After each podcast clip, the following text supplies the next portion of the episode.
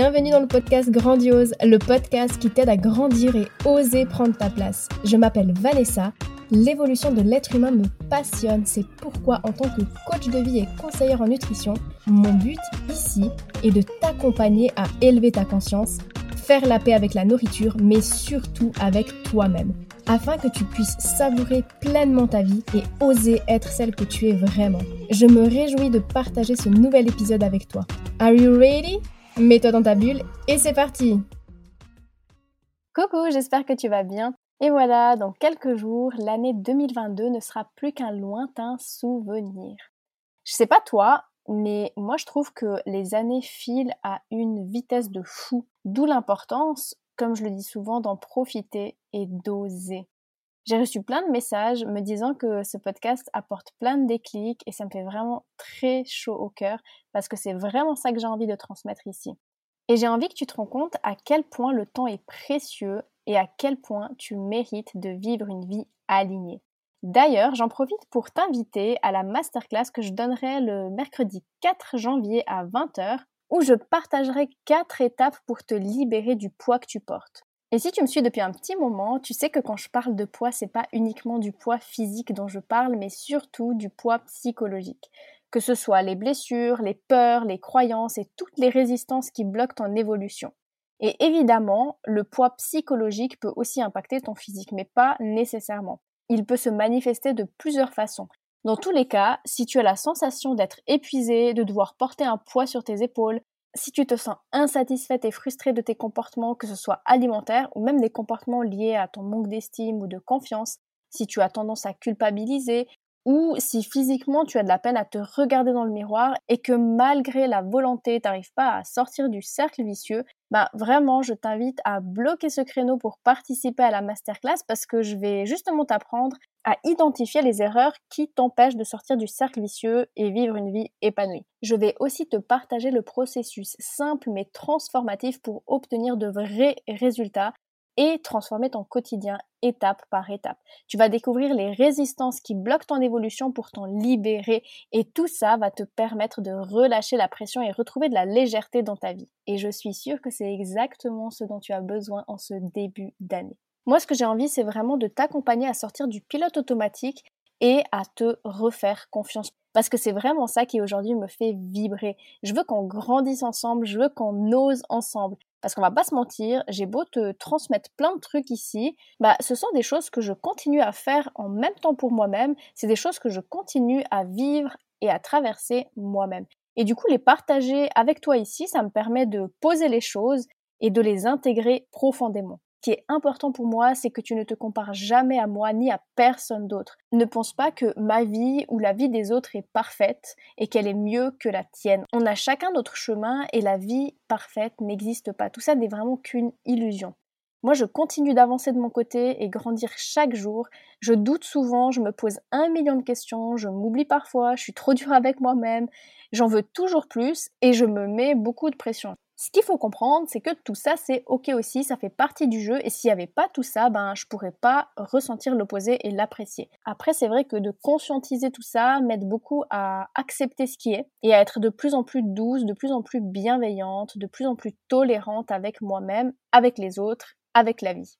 Et aujourd'hui, ben justement, j'aimerais t'inviter à en faire de même, à mettre plus de conscience dans ta façon de réagir avec ton monde intérieur et extérieur. Et la question que j'aimerais te poser aujourd'hui, c'est comment est-ce que tu te comportes avec toi-même au quotidien? C'est marrant parce que souvent, j'ai constaté qu'on traite les autres comme on aimerait que l'on nous traite. En couple, par exemple, tu vas faire pour l'autre exactement ce que tu aimerais qu'on fasse pour toi. Imaginons que tu adores les surprises, bah du coup tu vas avoir tendance à en faire en attendant de recevoir la même chose en retour. Sauf que l'autre, il n'a pas forcément les mêmes besoins que toi. Et là je dévie sur un autre sujet et c'est cool parce que ça me donne des idées pour d'autres épisodes de podcast. Mais euh, ce que je veux dire, c'est que c'est avant tout à toi-même de répondre à tes propres besoins. Donc déjà, c'est intéressant d'observer comment tu traites les autres pour comprendre comment tu aimerais qu'on te traite. Et du coup, à toi de commencer de traiter de la même manière que tu traites les autres. Est-ce que tu te respectes? Est-ce que tu écoutes tes besoins? La relation que tu entretiens avec toi-même, est-ce qu'elle est bienveillante, douce, amicale ou tout le contraire?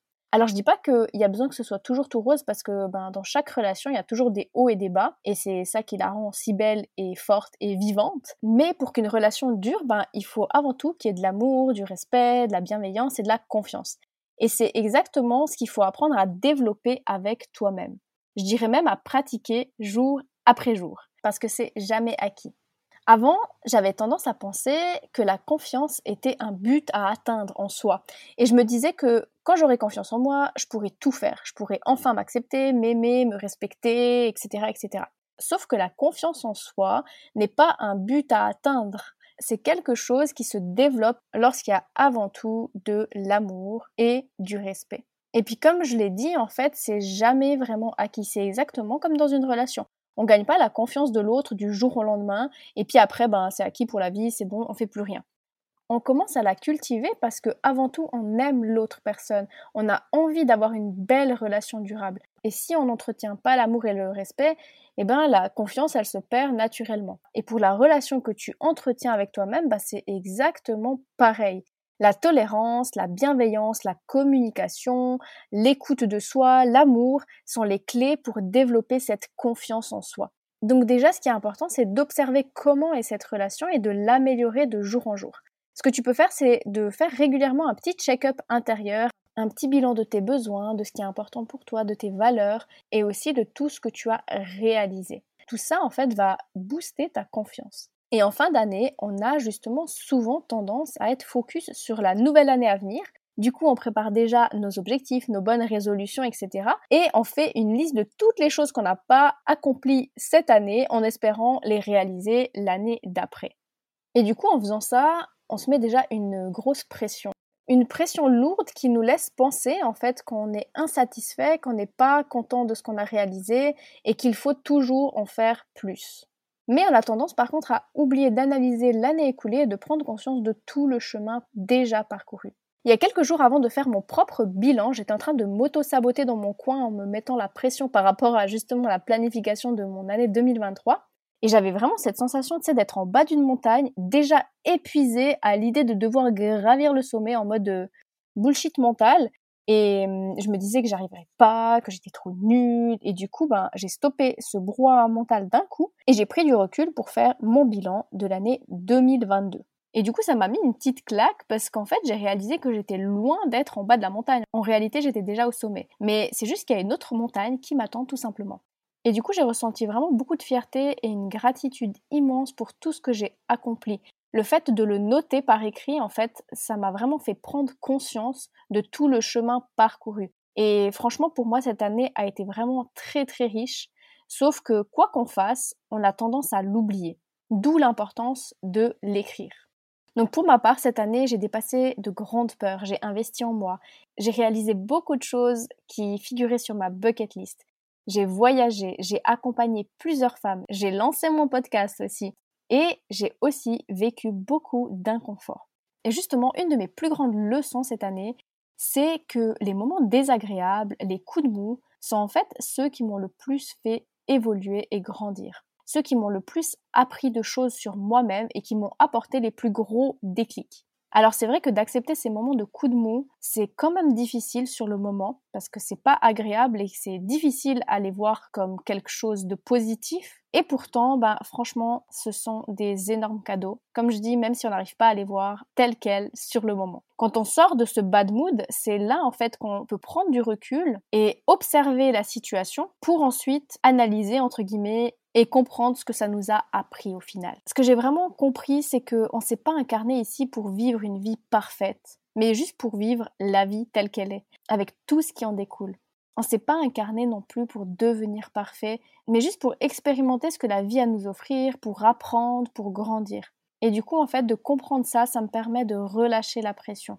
Alors de mon côté, je clôt ce magnifique et dernier chapitre de l'année avec beaucoup d'émotions ça me fait toujours quelque chose de terminer une année. En général, le 31, je ressens toujours beaucoup d'émotions. Je pleure parfois sans vraiment comprendre, et ce depuis que je suis petite.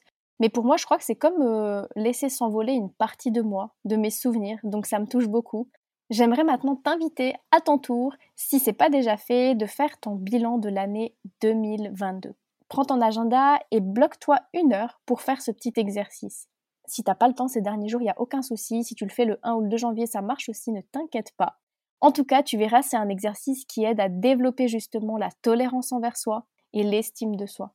Pour faire ce petit bilan, je vais t'inviter à répondre à ces trois questions que je vais te mettre dans la description de l'épisode.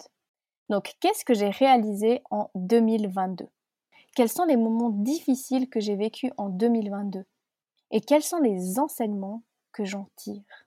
J'en ferai aussi un petit post Instagram cette semaine comme piqûre de rappel et la semaine prochaine, je reviens vers toi pour te parler des bonnes résolutions, histoire que pour cette nouvelle année, tu puisses réaliser tout ce que tu entreprends sans échouer.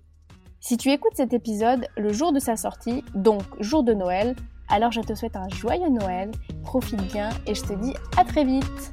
Merci d'avoir écouté cet épisode. Et pour être au courant des nouveautés, rejoins-moi sur les réseaux sociaux. Tu trouveras tous les liens dans la description de ce podcast. Si tu as apprécié cet épisode et que tu sens qu'il pourrait aider d'autres femmes de ton entourage, je t'invite à le partager autour de toi et à le noter avec la note de ton choix. Car si le podcast évolue, c'est surtout grâce à toi. Bisous bisous